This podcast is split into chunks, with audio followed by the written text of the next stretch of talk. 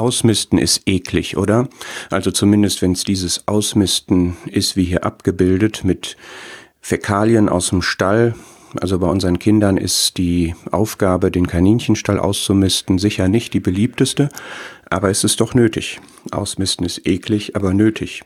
Ich bin nur froh, dass wir Menschen eine funktionierende Kanalisation und öffentliche Entsorgung haben, dass wir nicht den von uns selbst produzierten Mist auch noch selbst entsorgen müssen. Aber im übertragenen Sinne ist das trotzdem wahr, was produzieren du und ich alles an Mist in unserem Leben, von dem wir uns dann irgendwie auch wieder trennen müssen. Und da denke ich jetzt nicht nur an Sünde, für die der Weg des Ausmistens ist, das Gott zu bekennen oder demjenigen auch, gegenüber dem ich die Sünde begangen habe, und dann die Vergebung zu bekommen, sondern es gibt auch viele unnötige Dinge, die sich wie Ballast in meinem Leben angesammelt haben, von denen ich mich trennen muss. So ein bisschen wie so ein Frühjahrsputz. Manche machen gute Vorsätze zum neuen Jahr, das ist jetzt ein halbes Jahr her, was ist daraus geblieben? Aber es gibt regelmäßige und auch so Momente, wo man wirklich sich nochmal bewusst machen muss, was hat sich da angesammelt, was belastet mich, was beschwert mich, was behindert mich, was hindert mich an einem glücklichen Leben, an einem erfüllten Leben, an einem produktiven Leben mit Gott und in meinem Umfeld.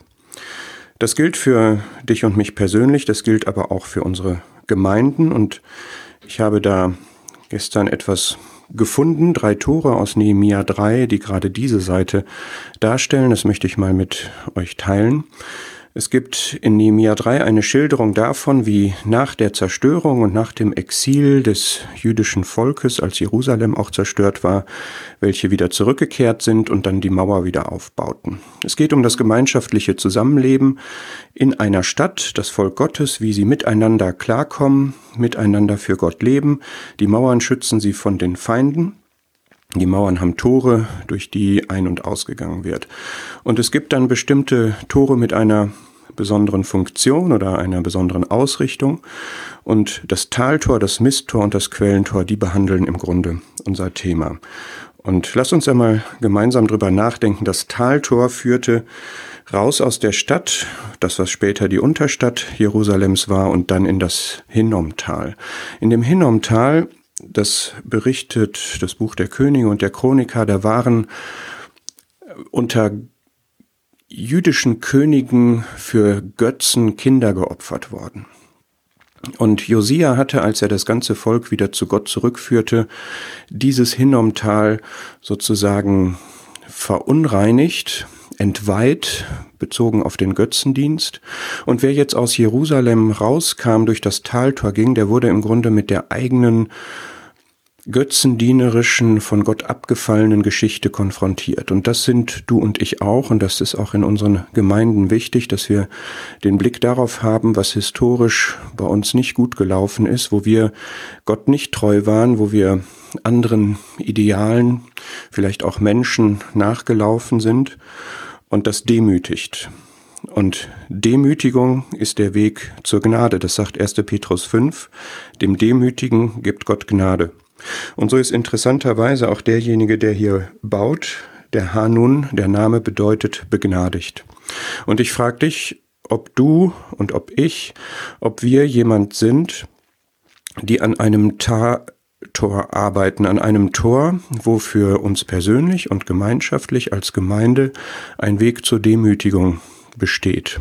Ob wir die Augen offen haben für das, was in der Vergangenheit oder auch in der Gegenwart nicht gut läuft, von Gott wegläuft und daran arbeiten, dass für jeden dieser Zugang zur Demütigung da ist und damit zur Gnade.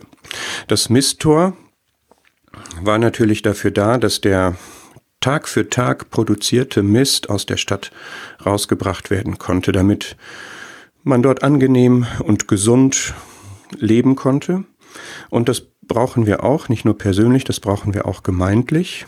Sünde muss raus, aber auch sonstiger Ballast, der sich angesammelt hat über die Zeit, was Hebräer 12 die Bürden nennt, auch das muss raus. Und was haben wir über die Generation und auch aktuell alles an Mist gebaut, an Mist produziert. Jakobus sagt, wir alle straucheln oft, gehen wir auch oft durch das Misttor. Durch das Misttor zu gehen heißt, Sünde zu bekennen, auch als Gemeinde, heißt sich bewusst von Ballast zu lösen, loszulassen, abzuwerfen und das Bessere zu ergreifen. Und auch da baut jemand, und dieser jemand, der Malkia, heißt, mein König ist der Herr Jehova. Da stellt sich vielleicht ein anderer König in den Weg, wenn du am Misttor bauen willst und sagt, ist aber alles gut, wir brauchen hier nichts zu bekennen, wir brauchen keine Vergebung, wir brauchen nichts zu verändern, es läuft alles richtig, dann ist es wichtig, dass da ein Arbeiter ist, der sagt, aber mein König ist der Herr, mein König ist Jehova, der Bundesgott, der verheißen hat, nochmal dem Demütigen gebe ich Gnade. Wir brauchen dieses Misttor, das muss ausgebessert und genutzt werden. Und dann kommt als nächstes das Quellentor und ganz ähnlich danach das Wassertor. Da gab es zwei Teiche, wo man frisches Wasser bekam, was stärkt, was erfrischt, was erquickt, was auch reinigt, je nach Bedarf. Ein Bild für das Wort Gottes, aber auch besonders für den Heiligen Geist. Und ich glaube, das ist das, was die Bibel lehrt, dass wenn wir Sünde und sonstigen Ballast wegräumen, dann entfaltet sich die Kraft des Geistes, dann hat der Raum zu wirken, auch nicht nur in meinem persönlichen Leben, auch in dem gemeindlichen Leben. Und das brauchen wir, denn sonst ist der Geist betrübt oder sogar ausgelöscht. Psalm 84, Vers 7 sagt, dass wenn man durchs Tränental geht, dadurch, dass man auf Gott ausgerichtet ist, das zu einem Quellenort wird.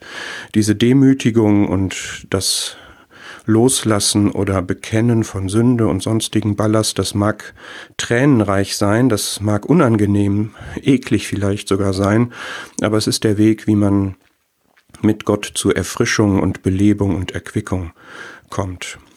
Das wünsche ich dir, das wünsche ich mir, das wünsche ich unseren Gemeinden, dass diese Tore intakt sind, dass sie funktionieren, dass sie genutzt werden und dass wir auf diesem Weg wirklich bei der Quelle, bei dem Herrn Jesus selber sind in seiner Gemeinschaft. Dem Demütigen gibt Gott Gnade, aber er widersteht dem Hochmütigen.